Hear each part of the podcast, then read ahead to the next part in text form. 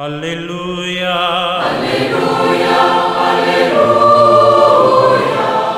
Hola, ¿qué tal queridos amigos? Sean bienvenidos a esta reflexión en este domingo, el 22 del tiempo durante el año. Revisamos hoy día Mateo, ahí en el capítulo 16 del 21 al 27, que es la continuación del Evangelio del domingo pasado cuando Jesús preguntaba, ¿qué dice la gente acerca del el Hijo del Hombre, de quién es el Hijo del Hombre?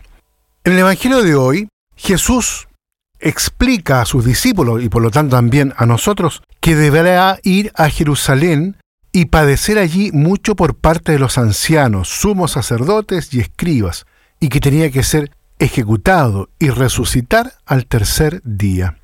Todo, en realidad, parece alterarse en el corazón de los discípulos. ¿Cómo es posible que el Cristo, el Mesías, el Hijo del Dios vivo, a quien Pedro acababa de confesar, puede padecer hasta la muerte? El apóstol Pedro frente a eso, naturalmente y humanamente entendido, se revela. No acepta este camino, toma la palabra y dice al maestro, lejos de ti tal cosa, Señor, eso no puede pasarte. Aparece evidentemente la divergencia entre el designio de amor del Padre que llega hasta el don del Hijo unigénito en la cruz para salvar a la humanidad y las expectativas, los deseos, y los proyectos de los discípulos. Y este contraste se repite también hoy, cuando la realización de la propia vida está orientada únicamente a lo que podríamos llamar el éxito, el bienestar físico, económico. Ya no se razona según la lógica de Dios, sino según la lógica del hombre, del mercado, muchas veces incluso de intereses absolutamente subjetivos. Pensar según el mundo es dejar aparte a Dios, no aceptar su designio de amor, casi impedirle cumplir su sabia voluntad. Es por eso que Jesús le dice a Pedro unas palabras particularmente duras.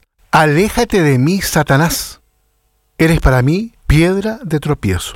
El Señor enseña que el camino de los discípulos es un seguirle a Él, ir tras Él, el crucificado. Ahora, en los tres evangelios, este seguirle es el signo de la cruz y se explica también como el camino del perderse a sí mismo que es necesario para el hombre y sin el cual le resulta imposible encontrarse a sí mismo.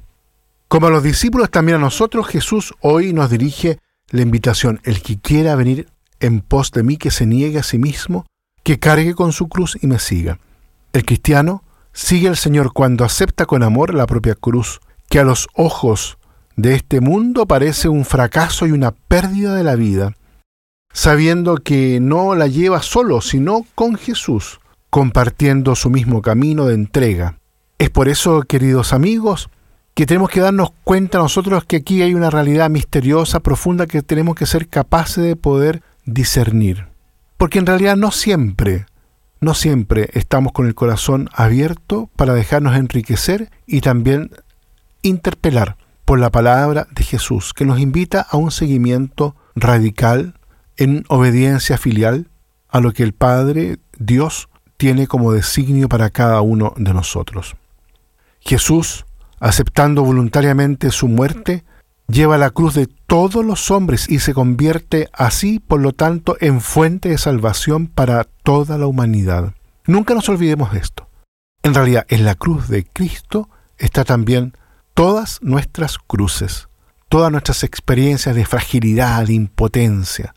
Y ese es el sentido, en definitiva, de la cruz de Cristo, que en ella se recoge, se recibe, se experimenta que nuestra fragilidad en realidad ha sido asumida en la impotencia del mismo Jesús, quien transforma esa realidad de contingencia en una realidad de vida nueva para todos nosotros.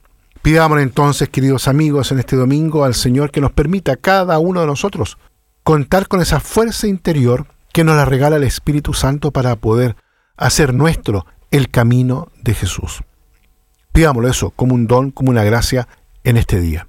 Que Dios los bendiga a todos y a cada uno. Aleluya. Aleluya. Aleluya.